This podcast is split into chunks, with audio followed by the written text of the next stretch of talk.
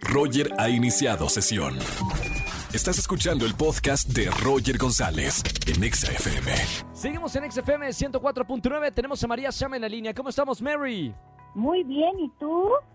Muy bien, gracias. Hoy vamos a hablar de esas cosas que nos molestan tanto en WhatsApp. Ay, sí, porque qué molesto es esta parte, Roger, por ejemplo, de cuando las tías nos invaden y nos llenan la memoria eh, del teléfono y entonces tenemos que estar vaciando y borrando y estando pendiente porque nuestro teléfono se satura. No sé si te ha pasado. Por supuesto, pero también hay, hay unas reglas que no están escritas, que son las reglas que uno tiene que respetar cuando entra a, a usar WhatsApp. ¿Cuáles son esas cosas que no podemos hacer?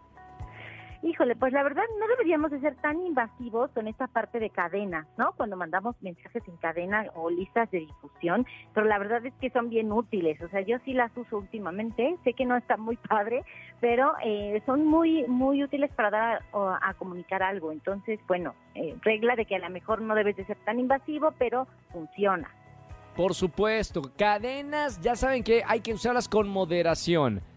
Sí, ahora, muchas veces la gente eh, me ha comentado que les genera ansiedad, Roger, cuando mandas un mensaje y ves a la persona a la que le mandaste el mensaje conectada, pero no te contesta, no te responde inmediatamente. Y hay mucha gente que es muy desesperada y que dice, ¿por qué no me contesta si está en línea? Claro, eh, son, son, eh, a ver, de, estas cosas que estás hablando, ¿ya te ha pasado y, y por eso ya estás poniendo como los puntos? Me ha pasado, pero además ayer, por ejemplo, tomé un curso en donde mucha gente decía que le genera ansiedad el que no le contesten rápido. Imagínate, o sea, que te genere ansiedad, eh, detalles así, está cañón, pero yo pensé que había muy poquita gente que le sucedía, pero en realidad le sucede a mucha gente. Yo no sé los que nos estén escuchando si a lo mejor les pasa. La ansiedad. Bueno, a ver, cosas que no, no podemos hacer en WhatsApp. Vayan tomando notas. Seguramente hay cosas que seguramente ahorita María Sama está diciendo y se sienten reflejados en estas cosas que también a veces errores que cometemos nosotros.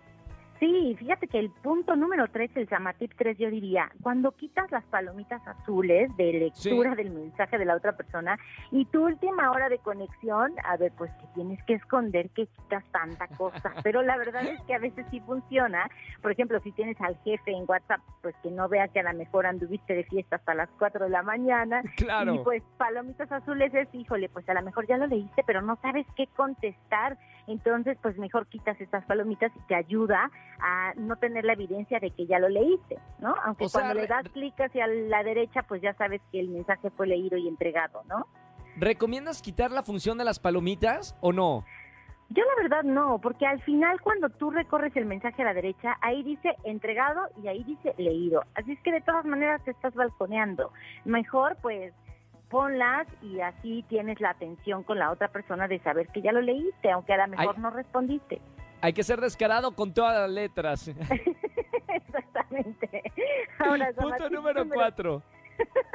que no te pongan en, foto de perfil, ¿no? O sea, me refiero a las parejas que siempre estamos, ay, sí, este pusiste tu foto de cuando fuiste a no sé dónde, pero conmigo no has puesto ninguna, ¿no? Siempre es el reclamo de las parejas. Claro, me encantó. Gracias María Sama por estar con nosotros en la radio y hasta el próximo viernes. Te seguimos en las redes sociales en arroba Samatips, así estoy en todas las redes sociales y tengan un excelente fin de semana. Igualmente, Mary, hasta la próxima semana, próximo viernes. Chao, chao. Escúchanos en vivo y gana boletos a los mejores conciertos de 4 a 7 de la tarde por Exa FM 104.9.